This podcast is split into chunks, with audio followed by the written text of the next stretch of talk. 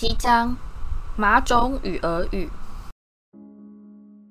哈利在接下来的几天中，有大半时间都在躲人。每当他看到吉德罗·洛哈出现在远方的走廊，他就会逃命似的赶紧溜走。但要躲开科林·克利维却没那么容易。这家伙似乎早就把哈利的上课时间背得滚瓜烂熟。科林生活中最令他激动兴奋的休闲活动，似乎就是一天至少七八次开口问道：“哎，哈利吗？”然后再听到 “Hello，科林”作为回答，完全不管哈利的声音听起来有多么不耐烦。黑莓一直到现在还在为那场飞车灾难生哈利的气，而荣恩的魔杖依然频频故障。并在周五早上达到前所未有的最高峰。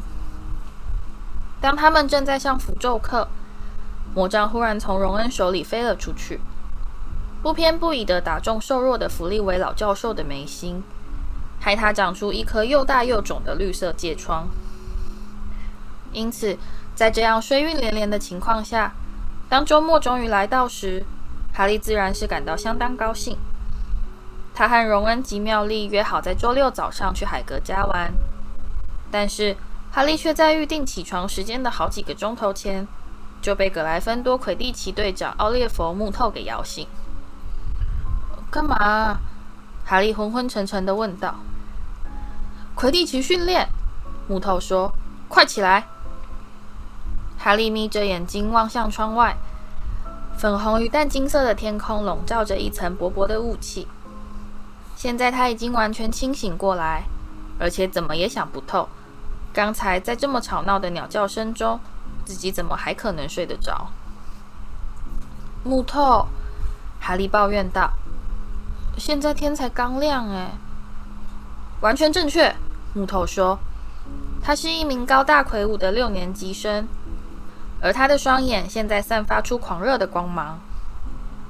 这是我们全新训练计划中的一部分。”快点，抓起你的扫帚，我们就立刻出发。”木头热忱地说，“其他球队都还没有开始练习，我们会成为今年第一支开始起跑的球队。”哈利伸伸懒腰，并微微打了一个寒战，然后就认命的爬下床，开始翻找他的魁地奇球袍。“好汉子！”木头说，“十五分钟之内在球场见。”等到哈利找到他的新红色球袍。并套上保暖的斗篷之后，他先匆匆写了一张纸条给荣恩，交代自己的去向，然后就扛着他的光轮两千，走向螺旋梯到达交易厅。他才刚走到画像洞口，就听到背后一阵啪嗒啪嗒的脚步声，史科林·克利维从阶梯上冲了下来，照相机在胸前剧烈晃动，手里还紧抓着某个东西。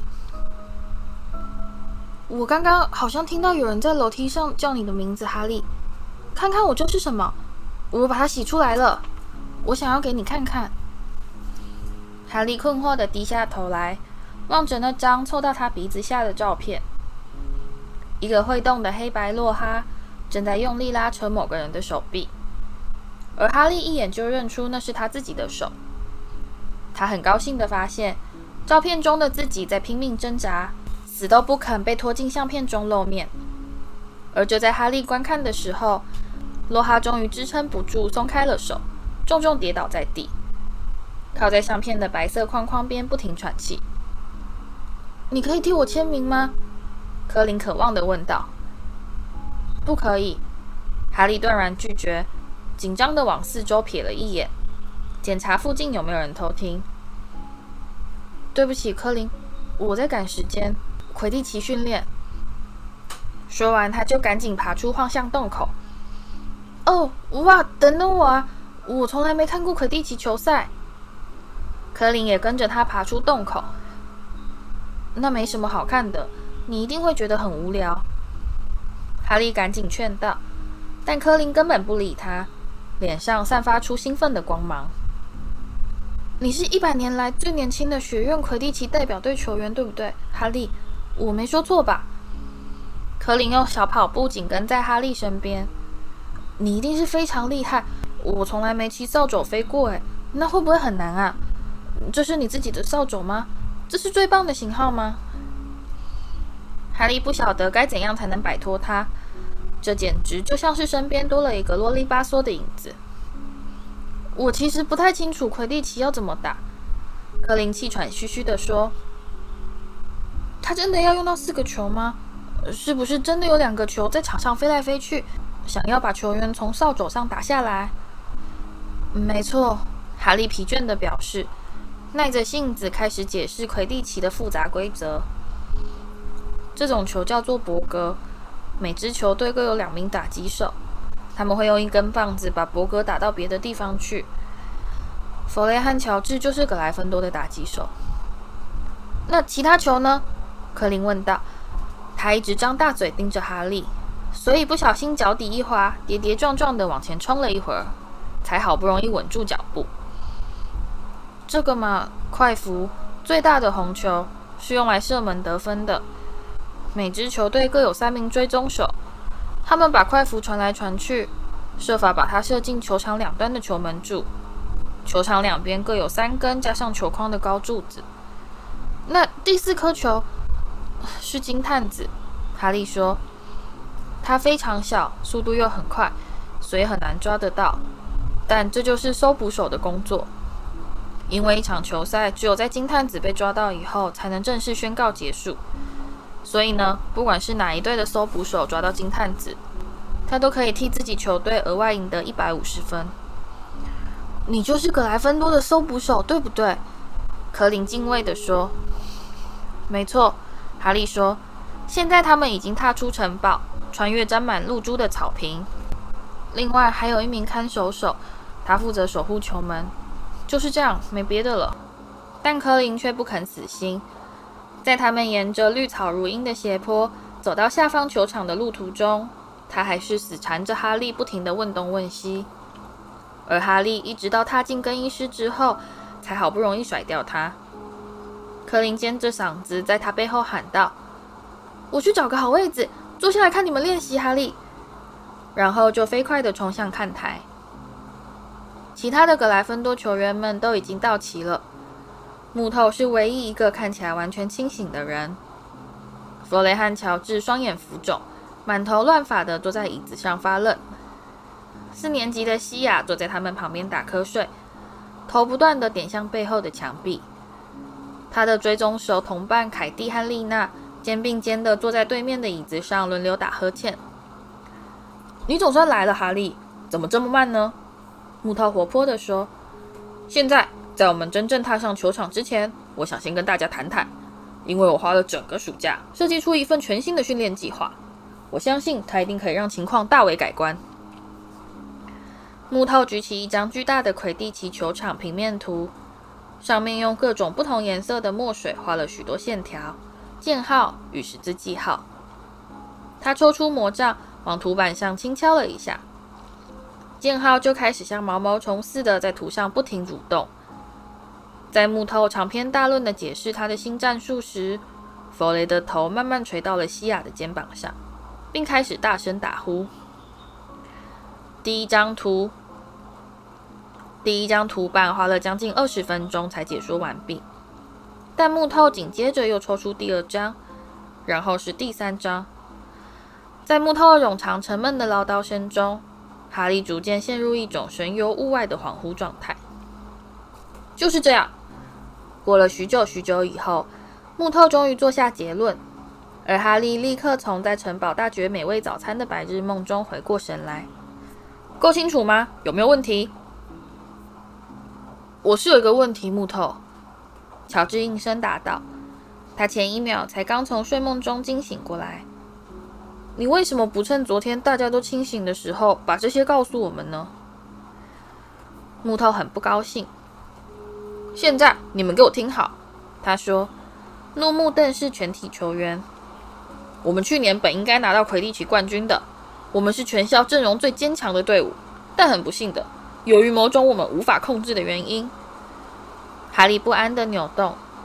在去年最后一场比赛时，他昏迷不醒地躺在医院厢房里，害格莱芬多少了一名球员，并因此而遭受到三百年来最严重的惨败。木头花了一段时间才重新控制住自己的情绪。去年的惨败显然在他心里留下极大的阴影。所以呢，在这一年，我们要展开比以前更严格的魔鬼训练。好了，我们走吧，去把我们的新理论化作实际的行动。木头喊道，抓起他的扫帚，一马当先地踏出更衣室。而他那群四肢僵硬、呵欠连连的队员们也随着他走了出去。他们在更衣室里耽搁太多时间。现在球场的草地上，虽依然笼罩着一层残余的雾气，但太阳却已经升到了天空。哈利一踏进球场，就看到坐在看台上的荣恩和妙丽。“你们还没结束吗？”荣恩不敢相信地问道。“根本还没开始嘞。”哈利说。羡慕地望着荣恩和妙丽从餐厅带出来的吐司和果酱。木头刚刚在跟我们讲新的战略。他跨上扫帚，两脚一蹬，像箭一般的窜到空中。冰凉的晨风拍打他的面颊，使他精神为之一振。这可比木头冗长的演说要有效多了。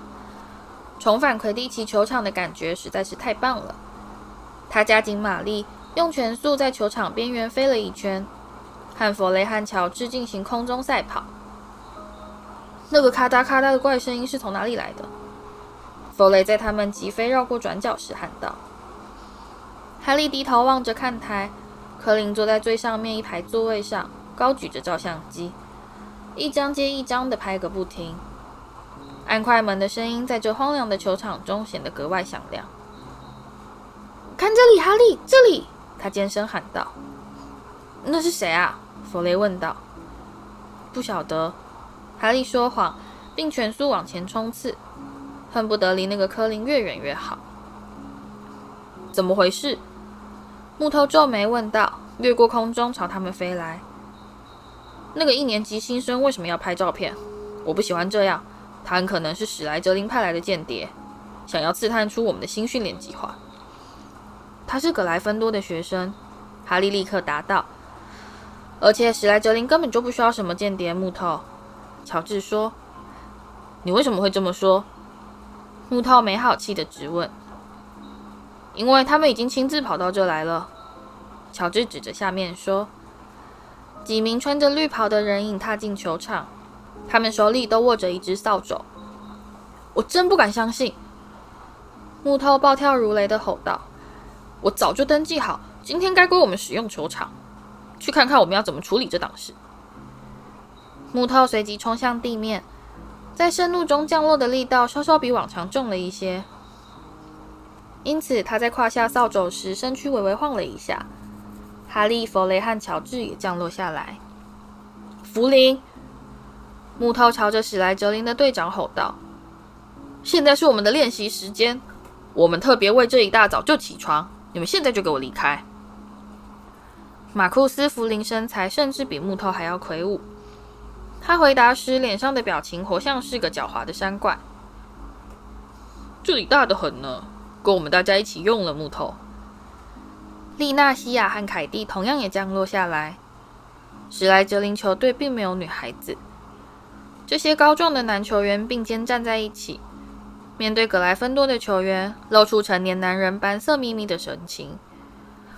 可是我已经登记包下这个球场了，木头说，愤怒地喷洒出一阵阵口水雨。我已经把这包下来了。啊，弗林说。可是我这有一张史内普教授亲自签名的纸条。我，史内普教授，在此特别允许史莱哲林球队在今日使用魁地奇球场。让他们着手训练他们的新搜捕手。你们找到新的搜捕手？木头气急败坏地问道：“他在哪里？”从他们前面六个高大人影的背后，走出了第七名，相对之下显得相当瘦小的男孩。他苍白的尖脸上挂着一个得意的微笑，那正是拽哥马粪。你不是鲁修斯马粪的儿子吗？弗雷嫌恶地望着马粪说：“这还真凑巧，你竟然会提到马粪的父亲。”弗林说：“史莱哲林全体球员脸上的微笑也变得更加露骨。”现在就让你们好好欣赏一下，马芬先生送给史莱哲林球队的慷慨礼物。七个人一起举起魔杖，七根光泽闪亮的崭新把柄，和七组光轮两千零一号的金色字母，就这样清晰地呈现在格莱芬多球员面前，在清晨的阳光下散发出华丽炫目的光辉。上个月才刚出的最新型号，弗林满不在乎地说，伸手弹去他扫帚柄上的一小块灰尘。我相信它的性能绝对是大大超越旧的两千系列。而至于古董级的狂扫牌产品呢？他对弗雷和乔治露出不怀好意的笑容。他们两人手里都抓着一把狂扫五号，根本连他的一根枝条都比不上。格莱芬多球员们一时间说不出话来。马芬笑得越来越得意，甚至连他那冷漠的眼睛都眯成了两条细缝。哦，你们看。弗林说：“有人非法入侵球场喽！”荣恩和妙丽穿过草坪朝他们走来，看看他们究竟在干什么。这怎么回事？荣恩问哈利：“你们为什么还不开始练习？而且他跑到这来做什么？”荣恩望着马粪，立刻注意到他身上穿着史莱哲林的魁地奇球袍。“我可是史莱哲林的新搜捕手呢，荣恩。”马芬沾沾自喜地说：“大家正在欣赏我父亲送给球队的飞天扫帚。”荣恩张大嘴巴，吃惊地望着面前的七把最高档的飞天扫帚，“很棒吧？是不是？”马芬越说越顺口。不过呢，格莱芬多球队也可以想办法存点银子，把那些蹩脚货全都卖掉。你们可以把这几把狂扫五号送去拍卖。我想博物馆应该会出价标下来。史莱哲林球员们高声狂笑。至少格莱芬多的球员没必要花钱把自己买进球队。妙丽反唇相讥：“他们凭的全都是真本事。”马芬脸上的得意神情再也挂不住了。这没人问你的意见，你这个肮脏的小麻种！他厉声咒骂。哈利立刻看出。马芬一定是说了一个非常难听的字眼，因为他话一出口，全场就一片哗然。弗林必须赶紧扑到马芬面前，替他挡住弗雷和乔治的拳头。西亚高声尖叫：“你太过分了！”而荣恩将手伸进长袍，掏出他的魔杖，吼道：“我要让你为这句话付出代价，马粪！”然后用力挥向躲在弗林手臂下的马粪脸上。体育场里响起一阵回音袅袅的轰隆声，而一道绿色炫光从魔杖把柄反方向射出，不偏不倚打到荣恩的腹部，震得他滚到后方的草地上。荣恩，荣恩，你没事吧？妙丽哭喊。荣恩张嘴想要说话，但却一个字都说不出来，反而打了一个大嗝，从嘴里吐出了几只蛞蝓，掉落到他自己的大腿上。史莱哲林球员们笑得快瘫过去了。弗林抱着肚子，整个身体全靠扫帚支撑，才没有倒下去。马芬趴在地上，用拳头猛捶地板。格莱芬多球员全都绕在荣恩身边，他仍然在不停呕出闪闪发光的大蛞蝓，看来好像没人想去碰他。我们最好先把他扶到海格家，那是最近的地方。哈利对妙丽说。他勇敢的点点头，于是他们两人一起把荣恩拉了起来。这是怎么了，哈利？发生什么事了？他生病了吗？不过你一定可以把他给治好，对不对？柯林从他最高排座位跑下来，随着他们一起踏出球场，跟在他们身边乱转。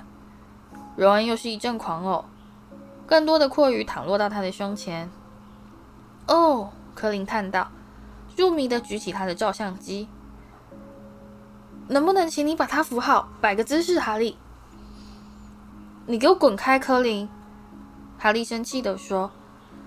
他和妙丽扶着荣恩离开体育场，穿越校园，走向森林边缘。就快要到了，荣恩，妙丽说。猎场看守人的小木屋已出现在眼前。你很快就会没事的，就要到了。在他们只剩二十尺就可以到达海格家时，大门忽然敞开，但出现的人并不是海格，而是穿着一袭淡紫长袍的吉德罗·洛哈。他大摇大摆地走出小木屋大门。“快点躲到后面！”哈利轻声说，拉着荣恩躲到附近一丛灌木后面。妙丽跟着躲进去，但显然不太情愿。你要是知道该怎么做的话，这其实简单的很。洛哈大声告诉海格：“如果你需要帮忙，你知道在哪可找到我。我会送你一本我的作品。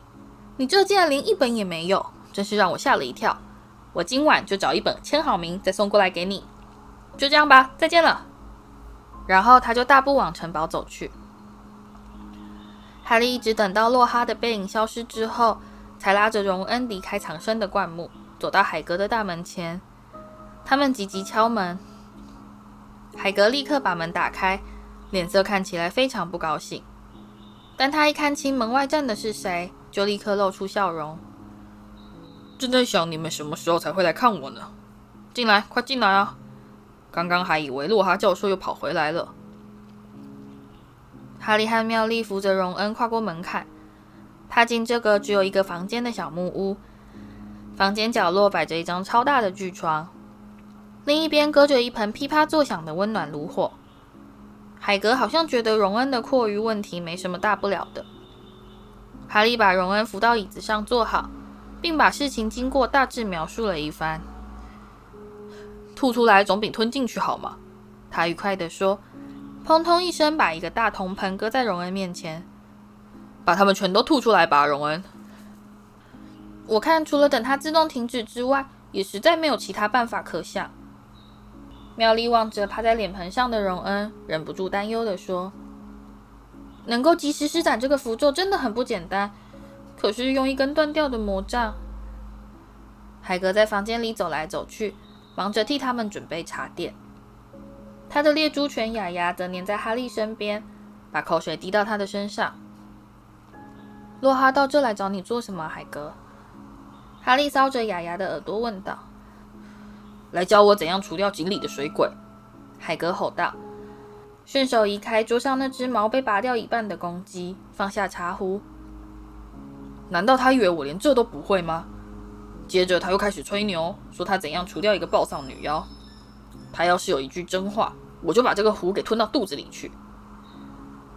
海格从来没开口批评过霍格华兹的老师，因此哈利忍不住惊讶地望着他，但是。妙丽却用一种比往常高上一个调门的声音反驳道：“我觉得你这样讲不太公平。邓布利多教授一定是认为他是这个工作的最佳人选。这工作就只有他一个人肯做啊。”海格说，递给他们一大盘糖蜜太妃糖，而可怜的荣恩却只能对着他的脸盆连连干呕。就只能找到他一个。现在要找肯教黑魔法的人是越来越困难了。这工作根本没有人想要去做，懂了吧？大家都觉得他很不吉利。我们来算算看，到现在好像还没有一个可以做得长的。好了，现在告诉我，海格说，突然把头冲到荣恩面前。你刚才是想要诅咒谁呀？马粪刚用一个怪字骂妙丽，那一定是个很难听的字眼，因为大家都气得要命。那是真的很难听。荣恩哑声说：“他终于从桌下探出头来，看起来脸色灰败，额上淌满冷汗。马粪叫他马种，海格。”荣恩说完就趴了下去，嘴里又涌出另一阵阔鱼潮。海格气得暴跳如雷。他敢！他对着妙丽吼道：“他当然敢啦！”他说：“可是我不晓得这是什么意思。不过我当然可以感觉得到。”那真的是一个很无理的称呼。那是他所能想出最侮辱人的一个字眼。荣恩喘着气说，又重新挺起身来。麻种是对于麻瓜出身，就是指父母不会魔法的人，一种最不堪、最恶劣的称呼。有些巫师，例如马粪家，认为自己比别人更高贵、更优秀，因为他们是人们所谓的纯种。他打了一个小嗝。但这次只有一只小蛞蝓落到他的手掌上，他把它扔进脸盆，再继续说下去。不过我们其他人都知道，这其实根本没什么差别。看看奈威·龙巴顿吧，他可是个道道地地的纯种哦，但他甚至连个大斧都摆不稳。而且他们也还没发明出一个我们妙丽学不会的符咒。海格骄傲地说，让妙丽羞得脸上泛出鲜艳的紫红色。用这个字眼骂人真的是非常可恶。荣恩说，意思就是劣种，懂了吧？平凡的血统，这真是疯了。何况现在大部分的巫师都是混血。要是我没有跟麻瓜通婚的话，我们早就绝种了。接着他又是一阵干呕，重新爬到了桌子底下。好吧，我不怪你想要去诅咒他，荣恩。海格在蛞蝓掉落在脸盆里的扑通声中大声表示。不过，你的魔杖逆火打到自己，说不定还是一件好事嘞。要是你真的诅咒成鲁修斯·马芬的儿子，他一定会冲到学校里的大吵大闹。这样，你至少没给自己惹上麻烦。哈利原本应该会对海格说，有什么麻烦会比嘴里冒出一大堆蛞蝓还要严重。但现在他的嘴却被糖蜜太妃糖给牢牢黏住。哈利，海格没头没脑地喊道，仿佛是想到了一件事。我是要找你算账。我听说你在发签名照，我怎么没拿到啊？哈利气得咬牙切齿。我才没有发什么签名照呢！他气冲冲地说：“要是洛哈再这样到处造谣的话……”但接着他就发现海格在大笑。我只是开玩笑啦，他说，亲昵地拍拍哈利的背，把哈利推得一头栽倒在餐桌上。我知道你当然没有，我告诉洛哈你才不需要嘞，你就算什么都不做，也会比他有名。我想他听了一定很不高兴。哈利说，揉着下巴挺起身来。他当然不高兴啦，海格说，眼中闪烁着淘气的光芒。接着我又告诉他。我从来没看过他的书，所以他就气得跑回去了。吃块糖蜜太妃糖吧，荣恩。他询问重新抬起头来的荣恩。不用了，谢谢。荣恩虚弱地说：“我想我还是别冒这个险。”出去看我种的东西。海格看到哈利和妙丽喝完最后一口茶，就迫不及待的表示，在海格房子后面的小菜圃中。长了许多哈利这辈子见过最大的南瓜，每一颗都像是巨人一样壮硕庞大，长得不赖吧？是不是？海格高兴的说：“这是替万圣节宴会种的，到时候应该长得够大了。”你到底喂他们吃了什么？海格回过头去看看附近有没有人在偷听。这个嘛，我只是给了他们那个，呃，一点点帮助。哈利注意到，海格的粉红花伞就靠在小木屋的后墙上。在这之前，他就有足够的理由相信，这把雨伞绝对不像他外表那么单纯。事实上，他有一个很强烈的感觉，认为海格以前在学校用的魔杖就藏在里面。海格应该是不能使用魔法的。他在三年级的时候被霍格华兹开除，但哈利从来不晓得是为了什么原因。只要一提到这件事，海格就会突然变成聋子，直到他们改变话题后才会恢复正常。我想这应该是报时咒吧，对不对？妙丽半是不以为然，半是觉得有趣的问道：“好吧，你真的是让他们长得很不错。”你妹妹也是这么说的。海格对荣恩点点头。我昨儿个碰到他。海格促狭着斜睨的哈利一眼。胡须也开始微微抖动。他说他只是刚好光到这，可是呢，我看得出他其实是想在我家碰到某个人哟。他朝哈利眨眨眼。对了，我看他也很想拿到一张签名。哦，闭嘴！哈利说。荣恩扑哧一声笑了出来，把蛞蝓洒到地上。小心点！海格吼道，赶紧拖着哈利远离他的宝贝南瓜。午餐时间就快要到了，而哈利从早上到现在只吃了一点糖蜜太妃糖，所以他迫不及待地想赶快回到学校用餐。他们跟海格告别，散步走回城堡。荣恩在路上偶尔还会打个小嗝，但现在只会呕出一两只小蛞蝓了。他们才刚踏进凉爽的入口大厅，耳边就响起一个声音：“原来你们在这里，哈利、荣恩。”麦教授朝他们走过来，神情显得非常严肃。“你们两个要在今天晚上进行劳动服务，请问我们要做什么？”教授荣恩问道，并紧张地忍住一个大嗝。“你要去纪念碑室跟菲奇先生一起擦银器。”麦教授说，“而且不准使用魔法。”荣恩。这是很吃力的工作。荣恩倒抽了一口气。阿各菲七是学校的管理员，学生全都很讨厌他。至于你呢，哈利，你必须协助洛哈教授回信给他的书迷。麦教授说：“哦不，我可不可以也去纪念碑室擦银器？”哈利不顾一切地问道。“当然不行。”麦教授抬起眉毛。洛哈教授特别指定要你帮忙，八点整开始，两个都不许给我迟到。哈利和荣恩怀着沉重的心情，垂头丧气地走进餐厅。妙丽跟在他们后面，脸上挂着一副“谁叫你们要违反校规”的表情。哈利觉得他的馅饼并没有想象中那么好吃，而他和荣恩都感到这是他们这辈子所吃过最糟的一餐。飞七一定会逼我在那待一整夜。荣恩闷闷不乐地说：“不能使用魔法，那个房间至少有一百个奖杯，我又不太会做麻瓜的清洁工作。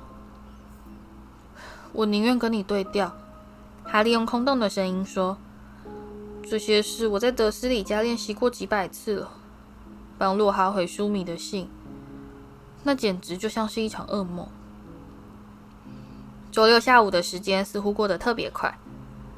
好像还没过多久，时钟的指针就忽然走到了七点五十五分，而哈利拖着沉重的脚步，沿着二楼走廊走到了洛哈的办公室。他咬紧牙关，举手敲门，房门立即敞开。洛哈高兴地低头对他微笑。“哎呀，小坏蛋来喽！”他说，“进来，哈利，快进来。”在明亮烛光的照耀下。哈利看到有无数表框精美的洛哈照片在墙上发出闪烁的光芒，其中有几张照片上甚至还有着洛哈的签名。另外，在桌上也搁着一大叠签名照。你可以帮我写信封地址，洛哈告诉哈利，仿佛这是一种天大的恩赐。第一封是要寄给葛雷蒂·戈杰，祝福他，他是我的头号书迷。时间变得像蜗牛一样缓慢。哈利把洛哈的话当作耳边风，不时用“嗯”或“对”来敷衍应答。偶尔，他也会听进一些“名气是一个不可靠的朋友”，哈利，或是“名人就是名人所做的事，记住这一点”这类的句子。蜡烛越烧越矮，摇曳不定的烛光在墙上众多会动的洛哈面孔上跳跃舞动。哈利抬起酸痛的手。移向他感觉中的第一千个信封，写上维若妮卡·斯美丽的地址。现在一定就快要到可以离开的时间了。哈利可怜兮兮的想着：“拜托，时间快点到吧！”他突然听到了某种声音，某种除了烛火噼啪声与洛哈吹牛闲话之外的声音。那是一个嗓音，一种令人冷入骨髓的嗓音。一种带着骇人冰冷怨毒的嗓音。来吧，到我这来吧，让我撕裂你，让我把你撕成碎片，让我杀了你。哈利吓得跳了起来，而维洛妮卡的地址也因此染上一个淡紫色的大污点。什么？他大声说：“我知道。”洛哈说。这代表稳坐六个月的排行榜冠军，打破所有销售记录。我我不是指这个，哈利慌乱地说，是那个声音。对不起，洛哈显得十分困惑。你说什么声音？那个那个声音说，难道你没听见吗？罗哈非常惊讶地望着哈利。你到底在说什么呀，哈利？你大概是困了吧？我的天哪！看看现在几点了？我们在这里快待了四个钟头了，我真是不敢相信。时间过得真快，你说是不是？”哈利并没有回答，他正竖起耳朵仔细倾听那个嗓音，但接下来他就什么也没听见，只隐约感觉到洛哈在他耳边唠唠叨叨，说他一定很希望每次被罚劳动服务时都可以得到像现在一样的特别优待。现在已接近深夜，而格莱芬多交易厅里几乎看不到一个人影。哈利直接上楼回到寝室，荣恩还没有回来。哈利换上睡衣，爬上床，静静等待。半个钟头之后，荣恩终于揉着手走进来，并将一股强烈的擦银剂气味带入黑暗的房间。我的每一根肌肉都酸得要命。荣恩发出呻吟，虚脱似的倒到床上。他逼我用柔皮把一个魁地奇奖杯连擦了十四遍，他才觉得满意。然后我又倒霉的把蛞蝓吐到一个学校特殊贡献奖杯上。害我花了好大好大的功夫才把泥液完全去掉。你跟洛哈的情形怎么样？为了避免吵醒沉睡的奈威、丁和西莫，哈利刻意压低声音，把他听到的声音一五一十地告诉荣恩。而洛哈说他完全没听到。荣恩说，哈利可以在月光下看到他紧皱的眉头。你觉得他是在说谎吗？可是我想不通，就算有人隐形的话。他至少也得先把门打开啊！这我知道。哈利躺在他的四柱大床上，望着上面的罩棚。我自己也想不通。